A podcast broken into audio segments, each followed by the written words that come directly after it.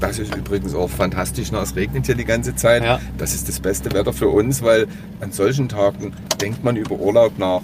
Da Das kommt stimmt, man natürlich ja, zu uns oder ruft an und sagt, ach, es Ja. muss einfach mal wieder sein, wie einfach die Menschen da leben, aber wie froh und lebensfroh Ja. und glücklich die sind und vor allen Dingen eben das auch ausdrücken können. Das ist bei uns Deutschen irgendwie ein bisschen anders. Die, sind, die Deutschen sind in der Regel alle etwas zurückhaltender, Mhm. verschlossener, nachdenklicher. Wie ist denn der Name? Die Sachsenspitze entstanden? Ist der geprägt durch euch, weil ihr da wart? Das ist dadurch geprägt, weil wir da waren. Wir haben dem Berg den Namen geben können, weil der noch keinen Namen hatte. Und äh, im Laufe. Jeder, der im Landtag sitzt, muss einmal auf die Sachsenspitze klettern. Das wäre doch, das wär doch schön, oder? Das wäre schön, das wäre in der Tat sehr spannend.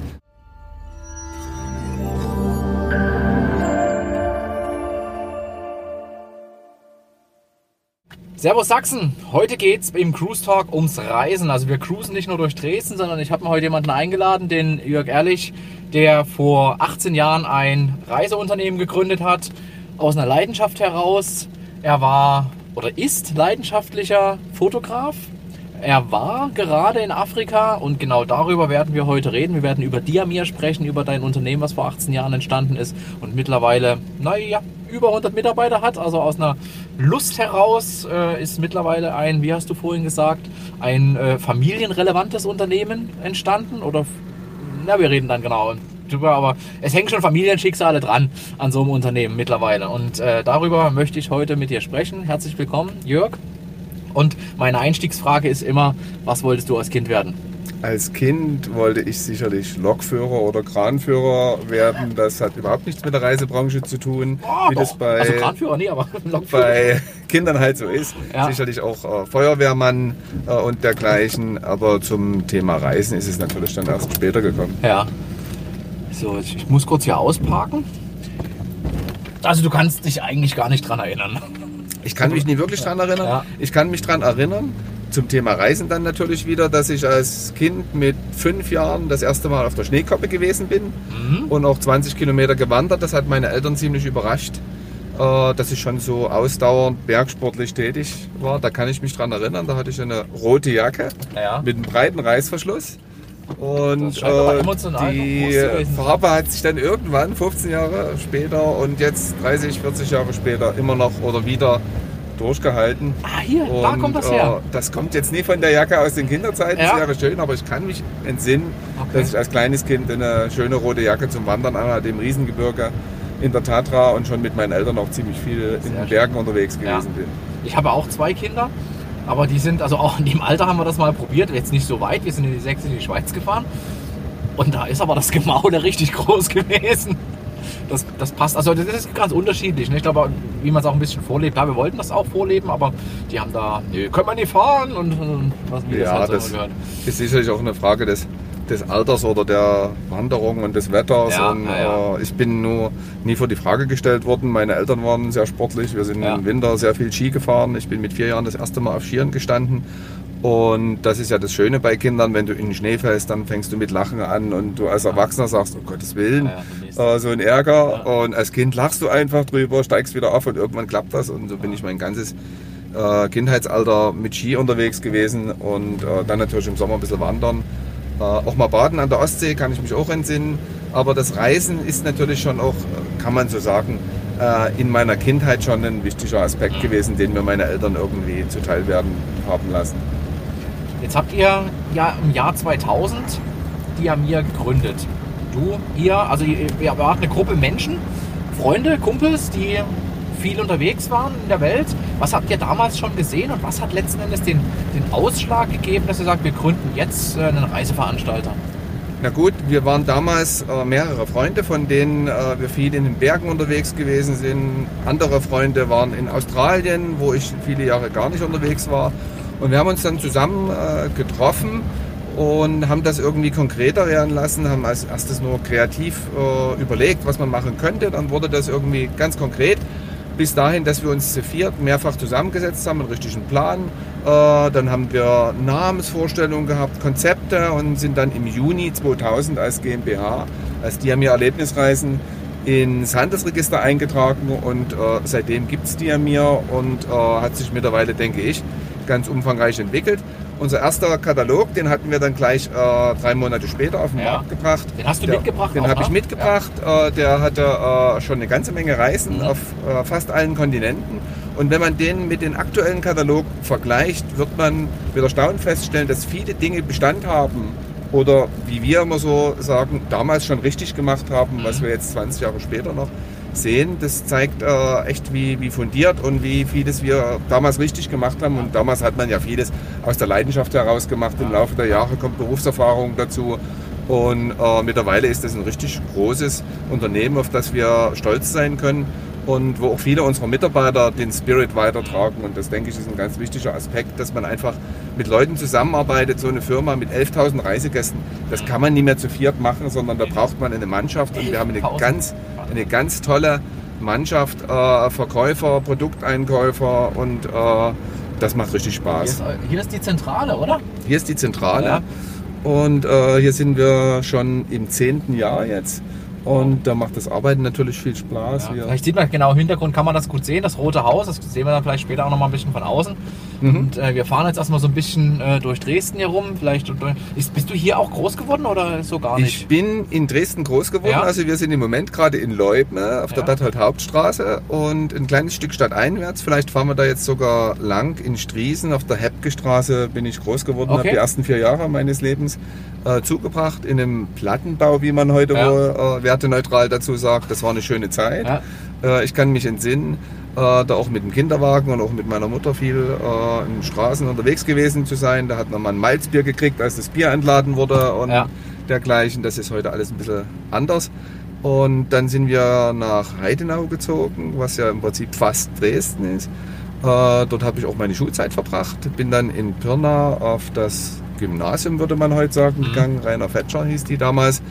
Und äh, bin dann zum Studieren nach Dresden gegangen und seitdem bin ich in Dresden, habe auch in Dresden das Unternehmen gegründet und Ja. seitdem wohne ich in Dresden und verbringe ja doch einen signifikant großen Teil meines Lebens und meiner Zeit im ja, Ausland. Ja. Das ist schon echt, ist echt, echt eine schöne Geschichte. Wie seid ihr auf den Namen Diamir gekommen? Du hattest vorhin gesagt, dass du, also ihr lange überlegt habt. Was hat jetzt den Ausschlag für Diamir gegeben? Wir haben insgesamt äh, ziemlich lange überlegt. Wir hatten eine Liste mit über 100 verschiedenen Namensideen. Wir waren da sehr kreativ. Wir haben damals äh, auch schon an Internet gedacht und haben einen wichtigen Aspekt darin gesehen, dass die äh, Domain im deutschen Markt mit der Endung .de auch verfügbar sein muss und nicht noch andere Firmen vielleicht in der gleichen Branche schon tätig sind. Und äh, es sollte ein Name sein, mit dem man sich äh, gut identifizieren kann, der aber nicht äh, polarisierend ist auf ein gewisses Thema. Wenn ich jetzt sage Inka-Reisen, dann kann ich super äh, Reisen nach Peru zu den Inka äh, anbieten, aber niemand würde eine Himalaya-Tour bei uns buchen oder eine Safari.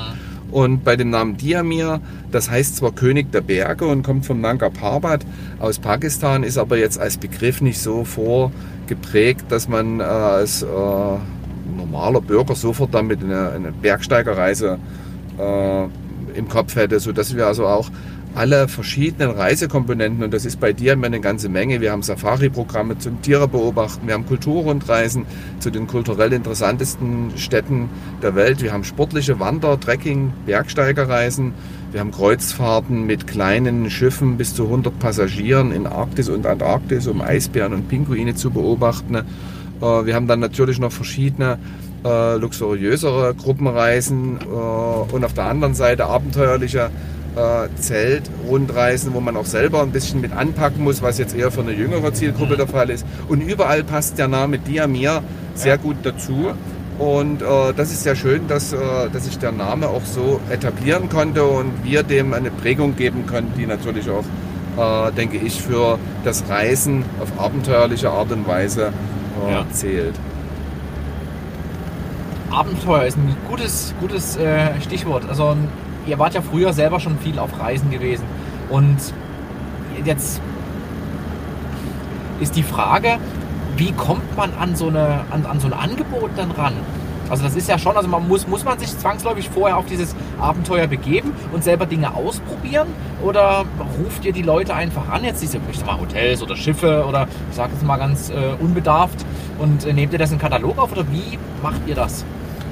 Also im Wesentlichen braucht man natürlich eine gewisse Erfahrung. Die Erfahrung kommt durchs eigene Reisen, durch Erkundungstouren, aber auch durch unsere Reiseleiter, die für uns diesen Job teilweise übernehmen und Dinge mit erkunden.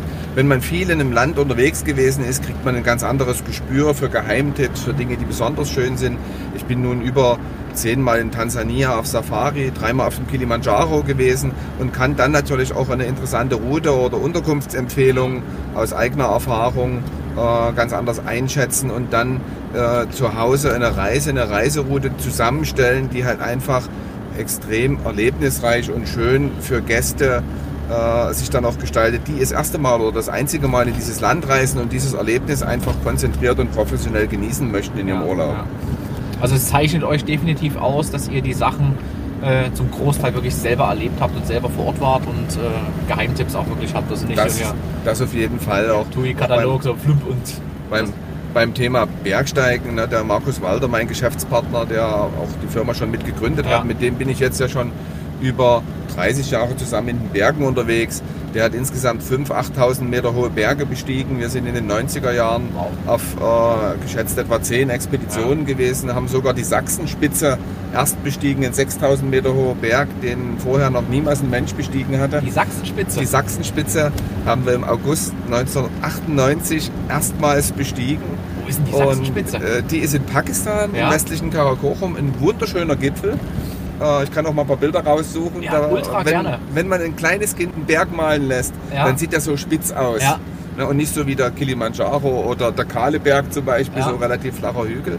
Und den Berg haben wir ausfindig gemacht in äh, Pakistan im Karakorum und den haben wir dann erst bestiegen. Und das ist natürlich eine, eine extrem äh, schöne äh, Erfahrung, irgendwo als erster Mensch einen Schritt hingesetzt ja, zu haben, als Bergsteiger. Ich bin die ganzen Jahre als Student wirklich bei jeder Gelegenheit in den Bergen unterwegs ja. gewesen.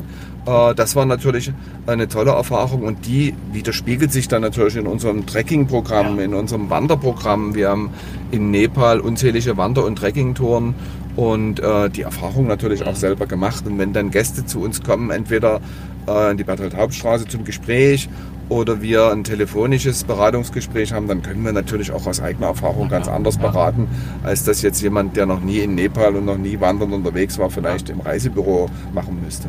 Wie ist denn der Name, die Sachsenspitze entstanden? Ist der geprägt durch euch, weil ihr da wart? Das ist dadurch geprägt, weil wir da waren. Wir haben dem Berg den Namen geben können, weil der noch keinen Namen hatte. Und äh, yes. im Laufe in Pakistan gibt es die Sachsenspitze. Genau, da gibt es die Sachsenspitze. Und wenn dann natürlich im Laufe der darauffolgenden Jahre sich das so etabliert und jetzt nicht irgendwelche äh, Einheimischen der Meinung sind, Moment, da ist ja schon fünf Jahre vorher der und der da gewesen oder wir nennen das schon seit 100 Jahren äh, mit einem anderen Namen, weil ja. das markant am Talende unseres Dorfes steht. Ja. Wir haben ja auch den Kutschkulin Schar bestiegen. Äh, der hieß schon so mhm. und den hatte noch niemand bestiegen. Das ist ein einheimischer Name. Und die Sachsenspitze heißt natürlich auch Sachs-Schar mhm. in der Sprache, die in der Region ja. äh, gebräuchlich ist. Und äh, das ist natürlich eines der schönsten Bergerlebnisse meines Lebens. Ja, total schön. Also das passt auch so toll. Das ist einfach nur geil. Das ist großartig. Also das, das ist auch was, was, irgendwie auch was für, für, immer irgendwie so ja, äh, durchleuchtet. Ja. Und äh, da kann auch eine Kilimanjaro-Besteigung, so schön die ist, auch traumhaft, ja. ich erinnere mich gern dran, die kann natürlich mit so einem herausragenden Erlebnis dann irgendwie gar nicht mithalten. Das ist wirklich meine bergsteigerischen Jahre, äh, die sind mit solchen Highlights natürlich ein Leben lang durchleuchten. Das, das ist großartig und das macht natürlich auch irgendwo die Freude am Bergsteigen aus. Ob es ein kleiner Berg, ein großer Berg ist, ein, ein sportlich extrem anstrengender oder einfach äh, einfach nur ein Genussberg. Ja. Und viele unserer Touren bei dir mir sind natürlich in erster Linie dazu da, äh, um die Berge und den Urlaub zu genießen. Das ist ja Hauptzweck einer aktiven Abenteuerurlaubsreise. Natürlich sind da auch ein paar Touren dabei, wo man die eigene sportliche Leistungsfähigkeit so ein bisschen herauskitzeln kann und damit den, den, den, eigenen Charakter oder die eigene Charakterstärke oder vielleicht auch Schwäche an der einen oder anderen Stelle ja. einfach mal aufgezeigt bekommt und, und daraus was, äh, was lernen kann ja. und, und vielleicht nochmal äh, etwas mehr trainiert, um das eine oder andere sportliche Ziel, was ja jeder so ein bisschen im Hinterkopf hat, vielleicht doch nochmal in Angriff nehmen ja. zu können. Und das ist das Schöne an unserer Tätigkeit, dass wir in den allermeisten Fällen natürlich den Reisegästen ihre Träume umzusetzen in der Lage sind. Und das ist ein sehr, sehr, sehr, sehr schöner Lebenssinn auf Arbeit. Ja. Was mir gerade einfällt, das geht jetzt gerade die ganze Zeit durch den Kopf, ähm, dass die, jeder, der im Landtag sitzt, muss einmal auf die Sachsenspitze klettern.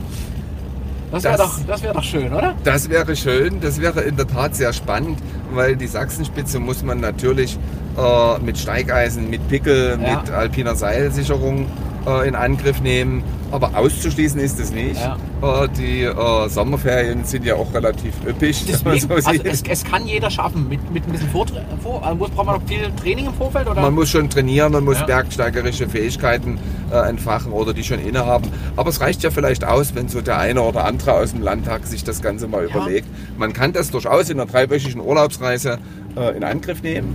Und ich bin im Moment gar nicht in der Lage, äh, einschätzen zu können, ob die Sachsenspitze jemals eine Zweitbesteigung erfahren hat oder Ja. ob das vielleicht sogar noch möglich wäre. Das, wär, das, ist, das, ist, das ist das Ding, was die Landtagsabgeordneten machen müssen. Das fände ich richtig gut. Dass die einfach beweisen müssen, dass sie spitze sind, dass sie zu Recht im Landtag sitzen. Und deswegen müssen die auf die, Landtag, äh, auf die, auf die sächsische Landtagsspitze. Jetzt Nee, fahren wir ist- übrigens durch, durch äh, Striesen, ja. Striesen hier Ja. und hier vorne an der Kreuzung, ich nenne es immer freundlicherweise der falsche Altenberger Platz. Weil an der Kreuzung, ja, wo das Programmkino Ost ist, Ja. denkt ja jeder, ist der Altenberger Platz. Aber da Richtig, sind ja. wir ja gerade schon vorbeigefahren, der ist ja ein Stück weiter vorne. Ja. Äh, und hier vorne Und- links äh, kann ich mich entsinnen, als Fünfjähriger oder Vierjähriger, kleiner Junge mit meiner Mutter, äh, da war ein Konsum hier, wo jetzt das neue Haus steht. Und wenn dort äh, LKW mit Anhänger war und Bier entladen hat, dann habe ich ab und zu ein Malzbier bekommen und war natürlich dann stolz wie sonst was, um Ja. als kleiner Junge da mit meinem Bier da sitzen zu können. Jetzt bin ich selbst der Vater und Ja. äh, mein Sohn, Der mal richtiges beim, Bier. beim Bier mal riechen, aber der kriegt natürlich auch ein Malzbier. Sehr, sehr cool. Ja. So, jetzt müssen wir, jetzt fahren wir kurz hier rüber und dann, weil hier vorne ist nämlich auch meine Hut, meine aktuelle. Hier werden gerade meine Mhm. Kinder groß. Oh, Ja, ja. hier habe ich vor die einigen. Jahren gelebt, Ja. am Niederwaldplatz.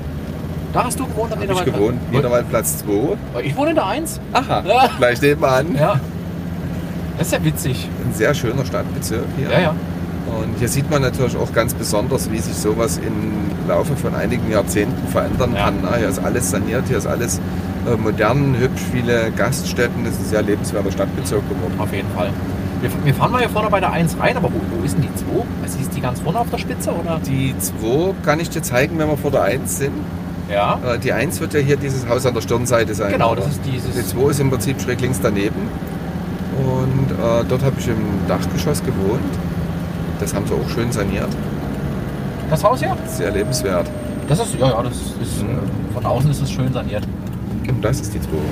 Ah, das ist die 2. Sehr gut. Da wohnt ein Bekannter von mir. Also die Welt ist wirklich sehr klein. Mhm. Genau, das ist unser Balkon. Der Mhm. Ja. Ich habe da im Dachgeschoss gewohnt. Sehr cool. Die Welt ist klein. Da hätten wir uns ja grüßen können. So, wo fahren wir jetzt hin? Hast du eine Idee? Äh, wir könnten auf die Loschwitzer Straße fahren. Da stehen wir zwar auf der Brücke zum Schillerplatz, äh, vielleicht im Stau. Doch, das ist nicht Aber, also, das sind die äh, Fahrgeräusche nicht so groß. Dort äh, hätten wir die Gelegenheit, auf acht Jahre äh, dir mir zurückblicken zu können. Oh, das können wir machen. Äh, wir hatten in der ersten Etage Loschwitzer Straße 58 unser Büro Ja. und hatten da einen Werbebanner über dem Fenster. wir. Sind wir noch da? Und äh, das Werbebanner ist nicht mehr da, aber ich denke, man kann noch Schattenspuren sehen von Okay. den acht Jahren. Und da hat natürlich jeder, der auf dem Weißen Hirsch wohnt, unsere Mhm. Werbetafel quasi wahrgenommen. Und noch fünf Sehr Jahre gut. später, teilweise noch heute, mein äh, Gesprächspartner aus Dresden, die sich für Reisen interessieren, wir sitzen doch da am Schillerplatz, obwohl Ja. wir nun schon über acht Jahre äh, da rausgezogen sind. Mhm. Aber wir haben dort sehr, sehr viel erlebt. Das war unser erstes bezahltes Büro. Wir sind dann auf 104 Quadratmeter gezogen. 2002 war das im Sommer. Wie viele Leute waren denn da schon? Da waren wir noch zu viert, Mhm. äh, sind aber dann im Herbst 2002 mit dem fünften Mann, äh, unserem ersten Angestellten, ein Mhm. Stück gewachsen und äh, hatten dann natürlich mit der kleinen kostenfreien Garage in Klein-Schachwitz äh, nicht mehr die Möglichkeit, uns zu entwickeln und haben dann auf 104 Quadratmeter ein eigenes Büro gemietet. Äh, bei der USD übrigens, die ja auch gewachsen ist in den letzten Mhm. Ja, ja. 20 Jahren. Ja, Äh, die hatten das Büro nebenan Okay. und saßen da nur zu dritt, äh, was so Vermietung und andere Tätigkeiten anlangte. Und als die dann ausgezogen sind, haben wir uns erweitert. Wir haben zum Schluss im Jahr 2010 drei Etagen des vieretagigen Gebäudes äh, komplett genutzt. Wahnsinn. Äh, waren also in der Zeit gewachsen von einem ganz kleinen Unternehmen, wo wir wirklich nur Eigentümer geführt, würde man heute sagen, tätig waren. Mhm. Und äh, sind dann, äh, ich würde mal sagen, so vielleicht mit äh, 50 Leuten, vielleicht auch nur 40, äh, nie mehr in der Lage gewesen, alle unterzubringen und haben dann eine Alternative gesucht und die haben wir in Leuben gefunden Mhm. und haben jetzt da äh, in der Berthold Hauptstraße 2, damals hatten wir auch viel Platz, jetzt sind die Räume alle sehr, sehr gut belegt. Äh, ein schönes Domizil gefunden, wir haben einen schönen Reisebürobereich im Erdgeschoss, wir können dort Kundenabende machen, Länderabende, Ja. äh, Empfänge, Kochsternstunden zum Beispiel haben wir immer äh, einen speziellen Empfang, das Ganze mit kulinarischen Köstlichkeiten kombiniert. Es ist ein sehr schönes Arbeiten in Dresden-Leuten in der Berliner Hauptstraße geworden. Das ist ja komplett in, in, in Firmenfarbe angemalt. Ist das, habt ihr das, äh, gehört das euch oder habt ihr das gemietet? Das Haus gehört im Prinzip uns. Okay. Das haben wir natürlich auch so planen lassen, dass Ja. es für unsere Ansprüche perfekt äh, geeignet ist. Haben dann unterschiedlich große Zimmer, Mhm. weil wir Abteilungen haben, die kleiner sind. Kreuzfahrten zum Beispiel, äh, das sind nur drei Leute, die sich damit beschäftigen. Mhm. Aber Tansania, wo wir weit über 1000 Gäste jedes Jahr auf Safari und zur Kilimanjaro-Besteigung hinschicken, da sitzen sieben Leute im selben Großraumbüro, weil die natürlich dann auch ganz anders miteinander Dinge abstimmen müssen. Und das gleiche im Grunde, was das Himalaya angelangt, in der anderen Etage. Wir haben dort sehr, sehr gute Arbeitsbedingungen und natürlich auch eine sehr, sehr schöne Reiselounge, in der wir über alle möglichen Reiseziele auch weit über das eigene Portfolio von dir mehr hinaus beraten können. Also wenn man jetzt mit Hapag-Lloyd-Kreuzfahrten unterwegs sein möchte oder einfach nur ein Ferienhaus, äh, ein Mietwagen äh, in Europa irgendwo, äh, da haben wir natürlich auch drei äh, Reiseexperten in der Lounge, äh, wo wir jeden Reisegast aus Dresden gerne willkommen heißen und beraten. Ihr bereist ja auch ähm, oder lasst bereisen äh, Länder, die vielleicht politisch nicht ganz so stabil sind. Ähm, also würde ich jetzt zumindest deinen Erzählungen schon mal entnehmen. Habt ihr mal irgendwo äh, brenzliche Situationen erlebt oder wo ihr sagt, naja, da war jetzt für mich persönlich, also jetzt gar nicht mit, mit Gästen, sondern, einfach nur persönlich, wo man sagt, ach, jetzt fühle ich mich gerade vielleicht nicht ganz so wohl, das mache ich beim nächsten Mal anders? Naja, also solche Situationen, die gibt es schon. Äh, darüber weiß jedes Hotel mit einer gewissen Bettenanzahl zu berichten. Ja. Und mit über 11.000 Gästen im Jahr hast du natürlich auch Situationen dabei, die du mit aller Kraft versuchst zu verhindern, wo dann halt irgendwo ein, ein Verkehrsunfall oder andere Dinge passieren Mhm. können. Äh, ich kann mich entsinnen, da gab es die haben ja noch gar nicht. 1992 äh, sind wir nach äh, Georgien in den Kaukasus gefahren. Und damals war mit Gamsa Hordia und anderen politischen Quälereien in Tiflis eine ganze Menge Stimmung. Da hat man nachts äh, die Geräusche von äh, der Kalaschnikow gehört, äh, dass in der Straße draußen noch ja, Schießereien stattfanden. Okay. Äh, das ist natürlich schon ein bisschen ein außergewöhnliches äh, Erlebnis, was man jetzt noch nicht unbedingt genießen muss. Wir hatten auch, äh, genauso wie Studiosus, noch in Syrien Kulturrundreisegruppen am Laufen, als das vor vielen Jahren dort äh, mit den Unruhen und mit dem Bürgerkrieg begann und hatten dann natürlich in äh, einer Abteilung bei uns sehr viel Arbeit, um die nächsten drei, vier Tage, wo sich die Situation so verschlechtert, die Reise abbrechen zu lassen äh, und die Gäste äh, so schnell wie geht äh, nach Hause zu befördern. Das sind so Situationen, wo man wirklich unangenehme äh, Sachen lösen muss und wo man dann einfach professionell antworten muss. Und das habt ihr aber alles super gemacht. Also Das haben wir alles super gemacht. man ist bei uns in sehr sicheren Händen. Das ist gar keine Frage. Und äh, das Schöne ist natürlich, dass die meisten Reisegäste begeistert zurückkehren und dann natürlich auch erzählen oder einen nächsten Reisewunsch hegen. Wer Ja. einmal in Afrika auf Safari war und, und die wilden Tiere, das Serengeti ohne Zaun erlebt hat, der will dieses, diesen Genuss einfach, einfach wieder mal haben. Das ist also ein Lebensluxus, unberührte Natur heute noch zu finden. Absolut. Und das kann man auf unseren Reisen natürlich erleben. Du warst da jetzt gerade erst wieder in Afrika, ne? Wollen wir darüber noch mal reden? Können wir also, gerne machen. Was, was hast du da gemacht? Fotos oder hast du auch wieder neue Domizile und neue Ziele für euer Katalog? Das, das ist jetzt zurzeit gerade nicht die, die richtige Zeit. Mit Ja. einem zweieinhalbjährigen Sohn kann man jetzt nie in Malaria gefährdete Regionen reisen, äh, auch nie äh, in die Serengeti. Wir sind auf der Gartenroute im südlichen Teil Mhm. Südafrikas unterwegs gewesen. Ist sehr angenehm, äh, vor allen Dingen, weil man da im November, im Dezember auf sommerliche Temperaturen in Südafrika äh, setzen kann. Wir haben dort schöne neue Unterkünfte, die ich persönlich noch nicht gesehen Mhm. habe, ausgetestet. Sind dann gleich drei Tage geblieben und haben dort Urlaub gemacht Wo mit? Familie. Äh, wir sind natürlich äh, im Addo Nationalpark gewesen, Elefanten beobachten. Wir sind in Sibuya gewesen. Wir sind äh, mein schönstes Stranderlebnis Wilderness in Südafrika. Mhm. Ein fantastischer, breiter Strand, immer Wellen und direkt in den Dünen dann schon kleine Unterkünfte. Wir hatten da ein Bed and Breakfast, äh, was ich sehr empfehlen kann. Ich bin auch schon im schönen Boutique Hotel da gewesen. Ja. Äh, also wer in Südafrika an den Strand möchte, Wilderness ist mein absoluter Tipp. Ich habe auch ein paar Bilder auf Facebook schon gestellt, Ja. wer es jetzt wirklich nie erwarten Ja. kann, mal Bilder zu sehen. Man findet dann unten, immer was. Schick mal, schick mal einen Link nochmal zu deinen, zu deinen Bildern. Also ich war ähm, ja auch eine Weile in Südafrika gewesen und äh, ich fand halt Jeffreys Bay total schön. Das Mhm. ist auch da ein bisschen, bisschen abseits der Garden Route. Und die Kette hier, die ich hier habe, die ist auch aus äh, Südafrika. Mhm. Ja. Green Market in Kapstadt. Da habe Aha. ich die gekauft Ja. und äh, eigentlich nie wieder abgelegt. Mhm. Also die ist manchmal zerfallen, also Sohnemann, ne, wo er klein war und ein Ja, Kraft ja. hatte, nochmal dran gezogen, da musste ich halt die Perlen wieder auffädeln. Aber ansonsten ist das äh, so ein wirklich so ein emotionales Andenken an diese, an Mhm. diese Zeit da unten. Ich war jetzt elf Monate Wow, unten gewesen und durfte auch ganz, ganz viel sehen. Also nicht nur halt äh, Kapstadt, sondern wir waren in Lesotho, Swasiland. Mhm. Und äh, habe da auch mit der Kamera äh, eine Studentengruppe begleitet Ja. und, und äh, das war schon irre. Also Mhm. wirklich, also ist, dieses Land ist die absolute Empfehlung. Auf jeden Ja, Fall. Also Also. die Vegetation, so alle fährst 500 Kilometer, völlig andere Vegetation. Das ist Mhm. echt, echt Mhm. schön. Also das ist wirklich empfehlenswert.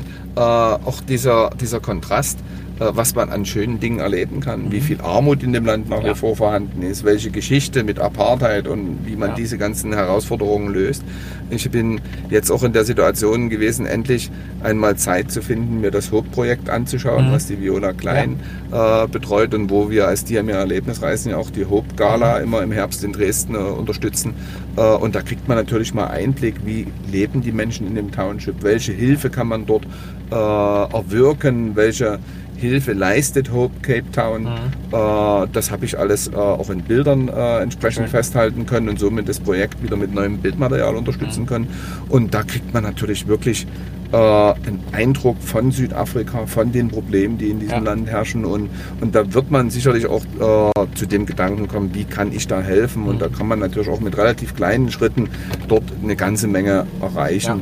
Und das ist schon äh, wirklich sehr, sehr erlebnisreich. Also wer äh, nach Südafrika fährt, äh, der sollte sich das durchaus überlegen, ob er dort vielleicht irgendwie Einblick gewinnen kann Ja. oder ob er dort ein Stück mithelfen kann. Ja, aber alleine in die Townships ist gefährlich. Also man, das sollte man äh, schon mit einem Das stimmt. Bekannten machen, der, der da wirklich auch verortet ist. Ich hatte zum Glück einen Kollegen, ähm, der mit mir in der Firma gearbeitet hat. Der hat nach wie vor im Township gewohnt. Mhm. Und der hat uns mal mit hingebracht, hat uns, also äh, uns ist gar nicht so, also einen Kollegen, einen anderen Kollegen von mir und, und mich, die sind halt mal mit rein und dann hat man tatsächlich dieses Familienleben mal mitbekommen, Mhm. wie die miteinander umgehen und man hört ja ganz oft von, von der Kriminalität, die da, da ist. Ne? Das, also der, die, Mhm. die Mordraten in den Townships, die sind ja unglaublich. Dennoch, wenn man die Menschen kennenlernt, mit den Leuten spricht, kommt einem eine Herzlichkeit entgegen. Mhm. Das ist, ist der Wahnsinn. Die teilen, die haben nichts und, und die teilen. Ich durfte Das- dort so, ein- so ein Bier, also ein selbstgebrautes Mhm, Bier, mhm. äh, ko- kosten. Also mehr als kosten habe ich auch wirklich nicht gemacht, weil es war, naja, ne, also wenn man Mhm. jetzt von, nein, also Hygiene war da gar nicht da. Mhm. Also es war eine alte, große Tonne, so eine Bronzetonne. Mhm. Und in dieser Bronzetonne haben die halt äh, Bier gebraut. Mhm. Und es hat auch jetzt nicht klassisch nach Bier geschmeckt. Es war aber trotzdem interessant. Die haben dann alles geteilt. Die haben die, die Shacks, so heißen die Hütten ja, Mhm. äh, gezeigt. Und das war, also dann wo ich wieder hier war, habe ich gedacht, warum beklagen wir uns hier eigentlich Mhm. so sehr? Also, Ja, ist- das muss man schon sagen, äh, ist erstaunlich. Das merke ich auch in Deutschland hier. Uns geht es allen relativ gut. Ja. Aber die meisten Leute gehen irgendwie mit einer griesgrämischen Mhm. Grundhaltung durch die Stadt, wenn man an der Bushaltestelle schaut oder an anderen Stellen. Äh, da ist ein relativ ja, grauer Gesamteindruck. Mhm. Und äh, wenn man jetzt in Südafrika, ob das im Township ist oder an einer anderen Stelle, Mhm. da, da strahlen die Menschen eine Ja, Lebensfreude ja, ja, ja, aus. Äh, oder sprechen einen mal an, einfach mit einem guten Tipp oder mit einem guten Feedback. Äh, du hast eine schöne Mütze oder was auch immer. Ja. Das passiert in Deutschland einfach nicht. Ja. Ne? Da, da wird eher mal gedrängelt oder Ja, genau. gehupt oder im Oder Straßenverkehr was heißt, mit. eine äh, Scheißmütze auf. also genau, genau das Gegenteil im Prinzip. Ne? Ich hatte, ich bin ja ganz oft auch öffentlich dort gefahren. Ähm, also mit den Minibussen kann Mhm. man ja, ja, das ist auch ein bisschen kritisch, aber auch Bahn. Also da gibt es ja erste, zweite und dritte Klasse Mhm. in, der, in der Bahn und ähm, ich bin halt immer rausgefahren aus Kapstadt zur Arbeit. Und wenn die Leute aber aus den Townships reingefahren sind, das war eine Stimmung, das war Mhm. irre. Die Big Mama ist dort mit Topf und Löffel und dann haben die Musik gemacht. Das, Ja, war, ein, das ja. war jedes Mal ein Erlebnis. Die sind da, also der, der Zug kam an und dann Massen aus diesem Zug raus und dann ist einer riesen, ist halt so eine riesen schwarze Wand gekommen, Mhm. aber mit einer Freude, mit einer Musik und die haben den ganzen Ja. Bahnhof unterhalten. Das war Wahnsinn. Das, Also- das ist in vielen Ländern zu spüren. Ich Ja. bin ja nun schon wirklich ziemlich viel in der Welt rumgekommen, das auch in Lateinamerika so. Die Lebensfreude ist schon äh, fantastisch. Und das ist das Schöne auch an unserer Arbeit. Wir können das vielen interessierten Reisegästen einfach zeigen Ja. oder möglich machen oder diese Lebenserfahrung Mhm. beibringen. Und damit können wir natürlich auch ein klein wenig helfen, zum Nachdenken anregen. Ne? Reisen bildet ungemein. Und äh, vielleicht kommen ja doch die ganzen Gäste ein Stück glücklicher und lebensfroher wieder nach Hause und können das ein Stück weiterreichen. Äh, und das ist natürlich das Schöne auch bei den Reisen. Also es ist auf den Märkten in, in Peru oder in Ecuador ja ein ähnlich beeindruckendes Erlebnis, Ja. äh, wie einfach die Menschen da leben, aber wie froh und lebensfroh Ja. und glücklich die sind und vor allen Dingen eben das auch ausdrücken können. Das ist bei uns Deutschen irgendwie ein bisschen anders. Die, sind, die Deutschen sind in der Regel alle etwas zurückhaltender, Mhm. verschlossener, nachdenklicher. Äh, und, und das merkt man in vielen Ländern, da ist mehr Spontanität und Lebensfreude drin. Und das, das wird natürlich auch bei unseren Reisen äh, immer wieder mit gezeigt, dass man einen, einen Eindruck bekommt, an dieser Lebensfreude einfach ein Stück weit Ja. teilhaben zu können. Ja. In Deutschland ist, glaube ich, auch die Angst da, äh, das, was man hat, zu verlieren. Da die da unten in der Regel nichts haben oder in anderen Ländern, haben die auch keine Angst, was zu Mhm. verlieren und können frei die Dinge tun, die sie gerne möchten oder die auch notwendig sind, um zu überleben. Ja, das Ja. ist halt, das ist halt schon ist ja eine sehr spannende Erfahrung. Jetzt sind wir hier in der Gegend. Ähm, Ich weiß jetzt bloß nicht genau, wo das Haus ist. Ähm, Also äh, das ist direkt vorne an der Ampelkreuzung, wo der größte Stau ist. Äh, Ach, das- das meintest du vorhin mit Stau. Also genau, wenn wir jetzt vom Käthe-Kollwitz-Ufer Ja. Richtung Stadt auswärts fahren, kommen wir zum Schillerplatz. ja. Äh, dort stehen alle immer zwei Reihen im Stau. Na, das Äh, jetzt- das jetzt werden wir nicht. jetzt auch mal machen um die Zeit.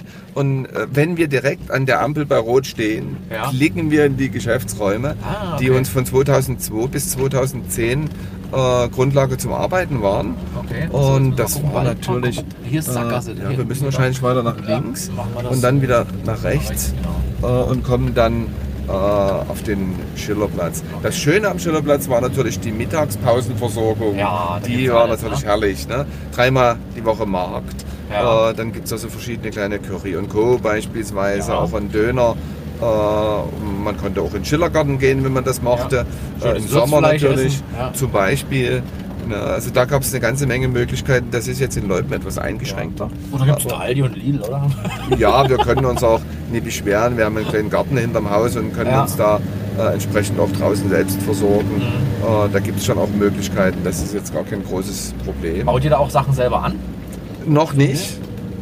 Noch nicht. Wir haben äh, diesbezüglich noch keine Planung und da reicht der Platz natürlich auch nie aus, um für äh, über 60 Leute, die in dem Büro arbeiten, äh, genügend Sachen anbauen zu können. Was war denn für dich so das Wertvollste, egal welche, welche Dimension, das Wertvollste, was du von deinen Reisen mit in die Firma eingebracht hast? Schwierige Frage. Ich würde denken, im, im Wesentlichen sicherlich die Fähigkeit, äh, als Fotograf herausragende Bilder zur Verfügung zu stellen, die dann für Kataloge, für Internet, für Lichtbildervorträge, ich halte ja schon deutlich länger, als es die ja mir gibt, in der Öffentlichkeit, Vortragsrepräsentation.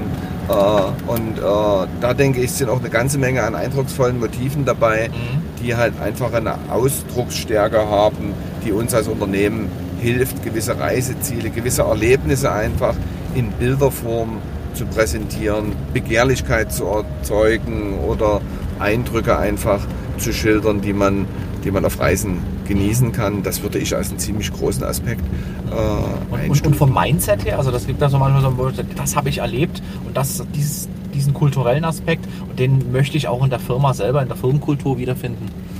Gibt es da was? Also äh, dann denke ich schon, sind das äh, die Erlebnisse bei Tierbeobachtung in der, in der freien Natur. Mhm. Äh, da komme ich immer wieder in Afrika, in der Serengeti oder in Spitzbergen äh, an äh, jenseits des nördlichen Polarkreises, Eisbärenbeobachtungen äh, sind so Eindrücke, äh, wo wir natürlich auch, auch helfen, ein Bewusstsein zum Erhalt der Natur mhm. äh, zu schaffen.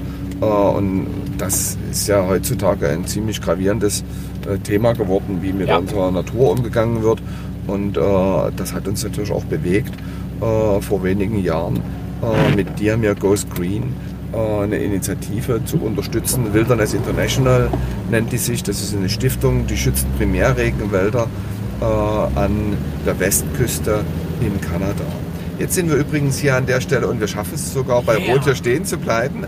Äh, über das, Charlottes das fällt Enkel. Mir extrem schwer, bei Rot äh, stehen zu bleiben. Und dem Juwelier Simchen. ja? Die gesamte erste Etage der Loschwitzer Straße 58 war unser Büro. Und ah, links okay. neben dem Balkon in der ersten Etage, ja. unterhalb der Fenster, dort stand dir mir Erlebnisreisen, okay. acht Jahre lang angeschlagen. Und das sieht man natürlich, wenn man hier im Stau steht. Viele stehen ja jeden Tag hier. Ja, ja. Und das hat sich dann, dann entwickelt, dann kam die zweite Etage dazu, mhm. dann die dritte Etage. Schlussendlich alle Fenster, die man jetzt hier sieht in der ersten, zweiten und die Hälfte von der dritten Etage waren unsere Büroräume, aus denen wir dann im Jahr 2010 wow. ausgezogen sind. Das war wirklich ein, ein wesentlicher äh, Zeitraum unseres Unternehmens. Auch dieser Wachstumszeit zwischen vier Mitarbeitern und, und weit über 30, mhm. äh, den wir hier in diesem Büro äh, erlebt haben. Okay. Hattet ihr als, also gerade in der Anfangszeit ähm, als Firma so, da, da, man braucht ja mal so ein bisschen, um sich so reinzuwursteln und mhm. äh, immer so, ja, funktioniert das? Und, und, hattet ihr mal in, der Anfangszeit so einen Gedanken, warum machen wir das eigentlich? Oder?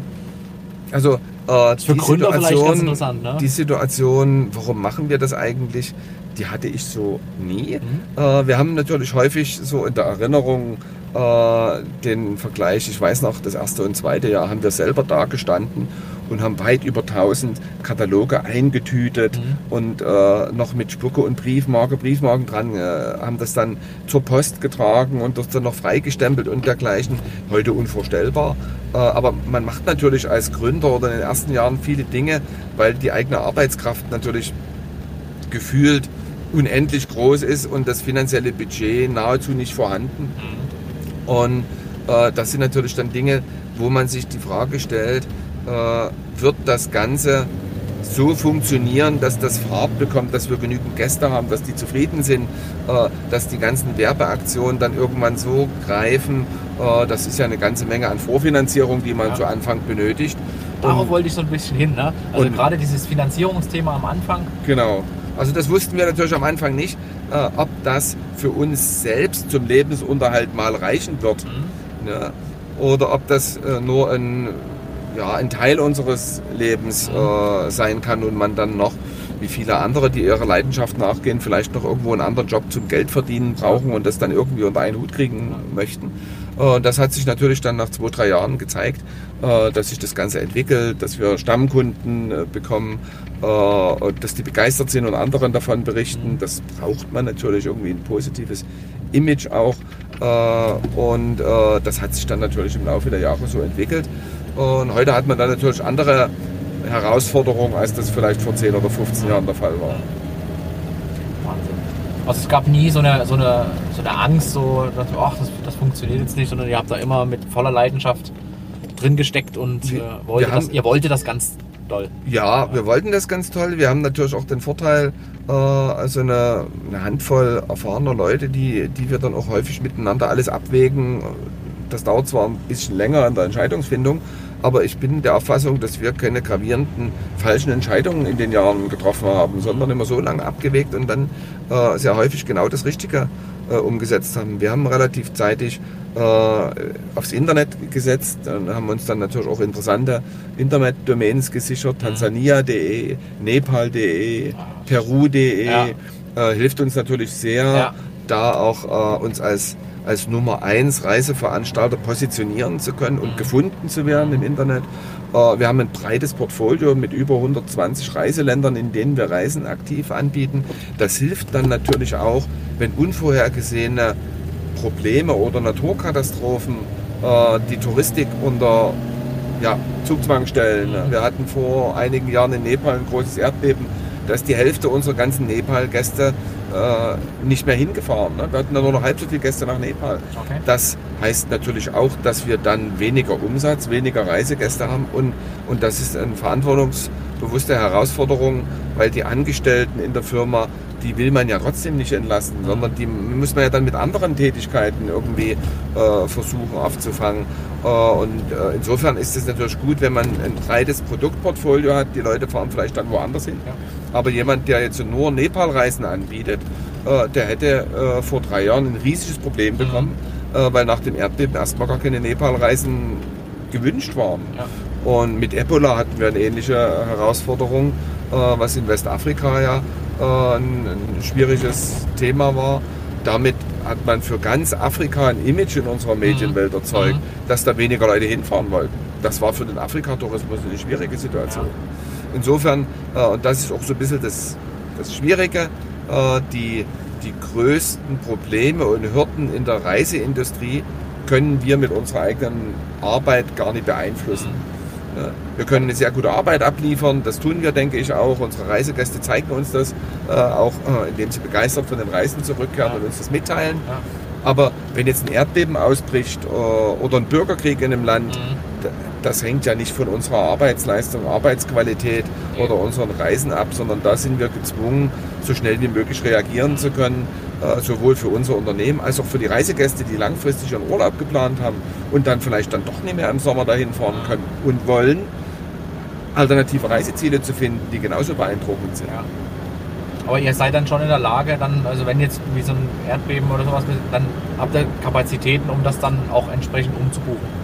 Genau. Also das, das ist eine Ja. wichtige Botschaft auch. Dass, wenn jetzt, oh, jetzt kann ich nicht nach Peru, jetzt geht, geht mein ganzer Urlaub weg. Nee, da fliege ich halt eben Genau. woanders hin.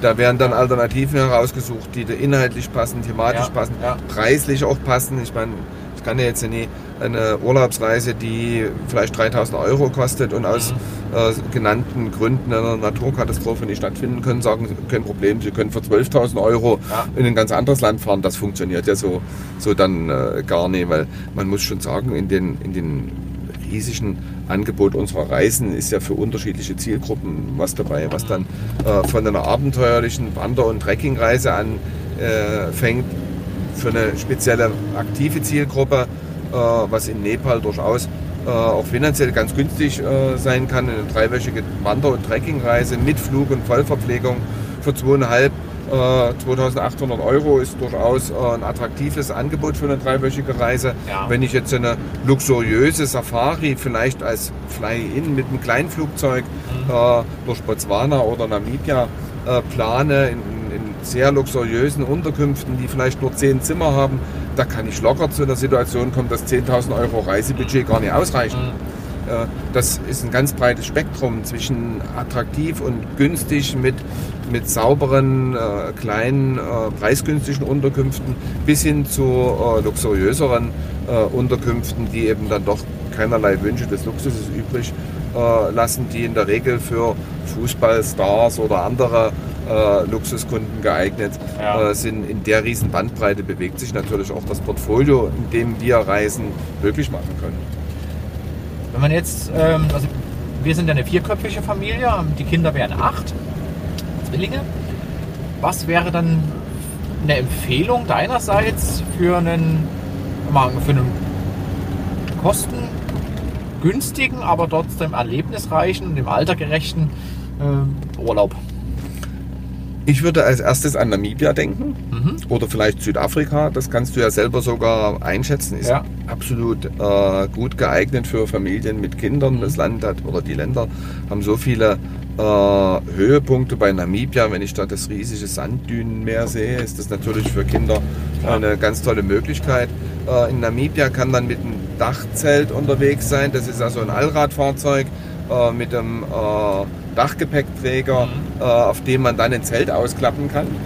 Ein riesen Abenteuerspielplatz für Kinder. Ja. Man kann abends am schönen Lagerfeuer in der Natur Einsamkeit sitzen und sich ein Stockbrot oder ein, ein Steak äh, grillen. Mhm. Äh, kann obendrein dann im Nationalpark Etosha in, in Namibia Tiere beobachten, Elefanten, Giraffen am Wasserloch. Äh, das wäre für Familie mit Kindern eine tolle Möglichkeit. Äh, Dachzelt ist abenteuerlich, aber auch preislich sehr lukrativ. Ja. Wenn ich jetzt äh, überlege, ich müsste zwei Hotelzimmer jede Nacht buchen Mhm. und so kann ich zelten, das ist natürlich für Kinder ein riesiges Erlebnis. Ja. Das würde ich empfehlen, aber wer wandern möchte oder wo die Kinder gerne mitwandern, da wäre Nepal auch ein tolles Mhm. äh, Reiseziel. Dort kommt man natürlich sehr schnell mit den Einheimischen, auch mit einheimischen Kindern ins Gespräch. Äh, das ist, denke ich, für Kinder auch eine sehr, sehr schöne Möglichkeit. Hat man viel Kultur noch im Kathmandu-Tal. Äh, wäre also bei unseren Familienreisen auch eine Möglichkeit. Wir haben einen eigenen Familienreisenkatalog, in dem über 30 verschiedene Reiseziele angeboten werden. Da kann man also auch wirklich nach den, den Vorlieben der Kinder oder nach äh, anderen Wünschen äh, schauen. Äh, das sind also Möglichkeiten, die mir einfallen. Costa Rica wäre auch ein interessantes Ziel, um mal den Dschungel zu erleben. äh, Mit der ganzen Lautstärke von allen Geräuschen, die aus diesem riesen Wald- und Blättermeer ja. herrühren. Das ist für Kinder ein sehr eindrucksvolles Erlebnis. könnten auch Angstszenarien entstehen, oder? Oder Na sind, ja. das, sind das keine. Wir, wir äh, wollen ja die Kinder nicht alleine in den Wald schicken und dann finden sie nicht zurück. Ja, Äh, Baden natürlich auch ein Thema, äh, gerade wenn es vielleicht in den Winterferien der Fall ist und man will dann mal einen Sommereindruck oder einen Badeeindruck. Ja. Das hängt sicherlich davon ab, was Schwerpunkt auch bei den, bei den Kindern ja. Ach, darstellt. Baden, Baden kann man an der Ostsee, also dann. Das kann man, ja. Machen, ja. Ja. Sehr schön. So, jetzt sind wir schon auf, der, auf, dem, auf dem Weg zurück, quasi äh, Richtung Zentrale. Dort, dort stellen wir uns dann nochmal Mhm. kurz hin. Dann lasse ich das nochmal wirken auf mich. Wo siehst du denn Diamir in weiteren 18 Jahren? Wir sagen jetzt mal, du hast jetzt 50% der Firmengeschichte geschafft. Wo ist Diamir in weiteren 18 Jahren? 2036. 2036. Äh, ich hoffe und wünsche, dass natürlich die ganze Energie, die wir die letzten 18 Jahre reingesteckt haben, sich im Laufe der nächsten Jahre noch viel mehr in Buchungen äh, widerspiegeln. Ne? Wir haben ja viele Reisen erfunden mit Erkundungsinvestitionen dazu gebracht, dass sie jetzt am Start sind. Äh, es würde mich freuen, wenn viele von den Reisen in ähnlicher Form die nächsten 18 Jahre sehr viele Gäste auf Reisen glücklich machen. Äh, vielleicht gelingt es uns äh, in den nächsten 18 Jahren auch Stück für Stück noch weiter wachsen zu können. Äh, mit mehr Reisegästen in einigen Reisezielen, die vielleicht noch Trend werden oder die sich öffnen oder wo die Infrastruktur in, in Ländern wie Kenia oder Uganda sich noch dahingehend verbessert, dass noch mehr Gäste äh, eine Rundreise da machen können.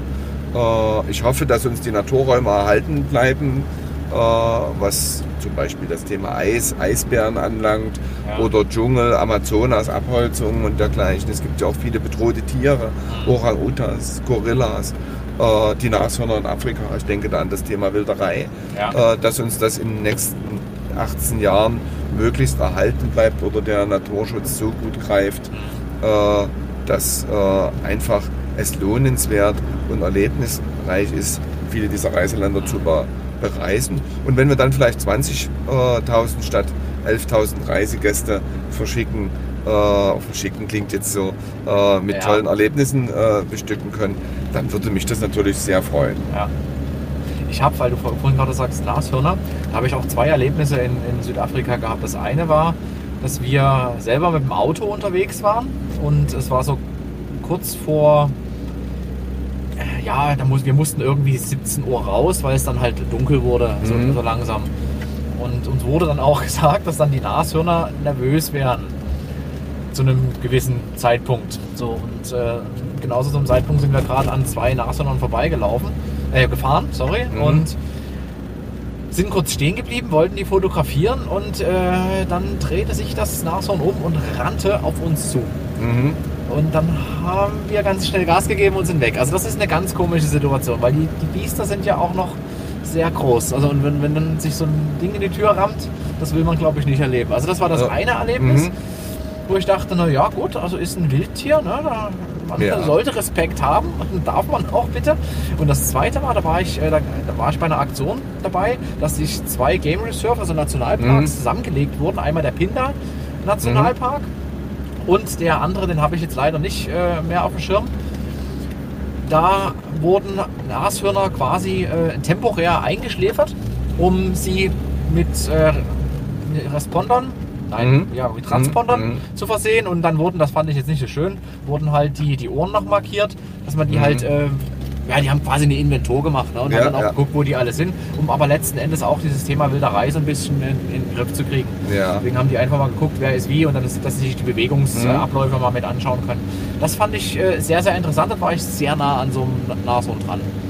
Also Ja, also gerade Geschichte. das erste Thema äh, mit, den, äh, mit den Tieren, die dann vielleicht wieder erwarten, aus irgendeinem Grund aggressiv gegenüber dem selbstfahrenden Gast, Krüger Nationalpark oder, oder sowas in der Form sind, äh, zeigt relativ äh, gut auch den, den äh, Unterschied oder die Unerfahrenheit. Äh, mich überrascht es immer wieder, mit welchem Selbstverständnis Reisegäste mit einem Mietwagen durch den Nationalpark fahren möchten. Die haben noch nie wilde Tiere in Afrika gesehen und trauen sich dann so durch den Park Ah, zu ja. fahren. Äh, und das zeigt natürlich auch irgendwo den, den Unterschied auch in der Tierbeobachtung, äh, wenn man äh, sich gestattet, mit einem Fahrer im äh, Nationalpark unterwegs zu sein, der vielleicht schon zehn Jahre lang in demselben Nationalpark nahezu jeden Tag mit einem offenen Geländewagen und Gästen unterwegs ist, der hat natürlich ein ganz anderes Gespür, Ja. wie die Tiere gerade drauf sind. Die Tiere kennen vielleicht sogar das Geräusch oder den Geruch von dem Fahrer und dem Fahrzeug. Ich habe Erlebnisse gehabt, wo die Nashörner neugierig ans Fahrzeug herangekommen sind äh, und, und die waren nur 20 Zentimeter neben dem Wagen und haben dort gegrast. Und äh, man hatte damit natürlich einen ganz anderen Beobachtungswert, äh, na, wenn man spürt, man ist zu Gast, das Tier ist völlig unaufgeregt, geht seiner ganz normalen Tätigkeit nach. Ja. Das sind Beobachtungserlebnisse, die mich immer wieder begeistern Ja. und die ich unseren Gästen liefern möchte. Aber die kann ich natürlich nur äh, liefern, wenn man mit einem, mit einem sehr guten Guide äh, in, einem, äh, in einem Nationalpark unterwegs ist, wo es natürlich Nashörner gibt, Ja. äh, aber wo man Das eben auch selber, selber nicht mit dem Auto einfach durchfahren kann. Ja. Und äh, das sind natürlich die herausragenden Empfehlungen, die ich auch bei Beratungen immer wieder Mhm. gebe. Natürlich macht es Spaß, mit dem eigenen Auto durch den Nationalpark zu fahren und selber Tiere zu erstöbern. Äh, das will ich überhaupt nie in Abrede stellen, aber das erfordert natürlich eine gewisse Erfahrung. Richtig. Äh, und bei meiner ersten Afrika-Reise, dann kann ich zum einen nie alle Big Five am selben Tag sehen, indem ich mit dem Auto schnell durch den Nationalpark fahre, sondern es ist natürlich vielfach bei der Tierbeobachtung, was ich besonders reizvoll empfinde, dass man suchen muss und dass man auch nie immer was findet Ja. und dass man dann halt eben auch äh, geduldig immer wieder schauen muss. Es kann sein, dass man eine Woche auf Safari ist, von früh bis spät Mhm. und einfach keinen Leoparden sieht oder keinen Nashorn Ja. das macht die Sache auch irgendwie reizvoll. Und äh, umso, umso äh, erfolgreicher, umso glücklicher ist man dann, wenn man irgendwann eine erfolgreiche Sichtung erleben kann.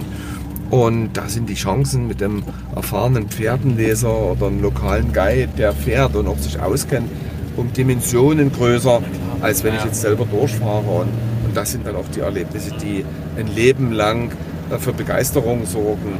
Äh, Und da kommt dann auch kein Nashorn und rammt das Auto einfach um.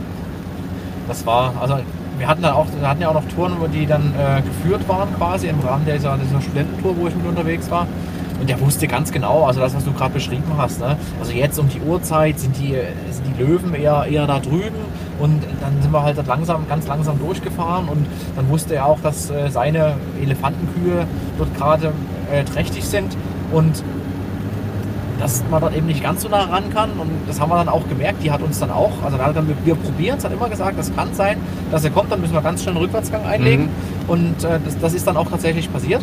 Da gibt es auch noch ein schönes Video bei YouTube, ähm, wo das mit, Mhm. mit drauf ist, aber die Qualität war, also die ist ein bisschen schlechter. Ich habe die Originalvideos leider nicht mehr, aber ich habe damals was zusammengeschnitten fürs Mhm. südafrikanische Fernsehen. Das war ganz äh, spannend.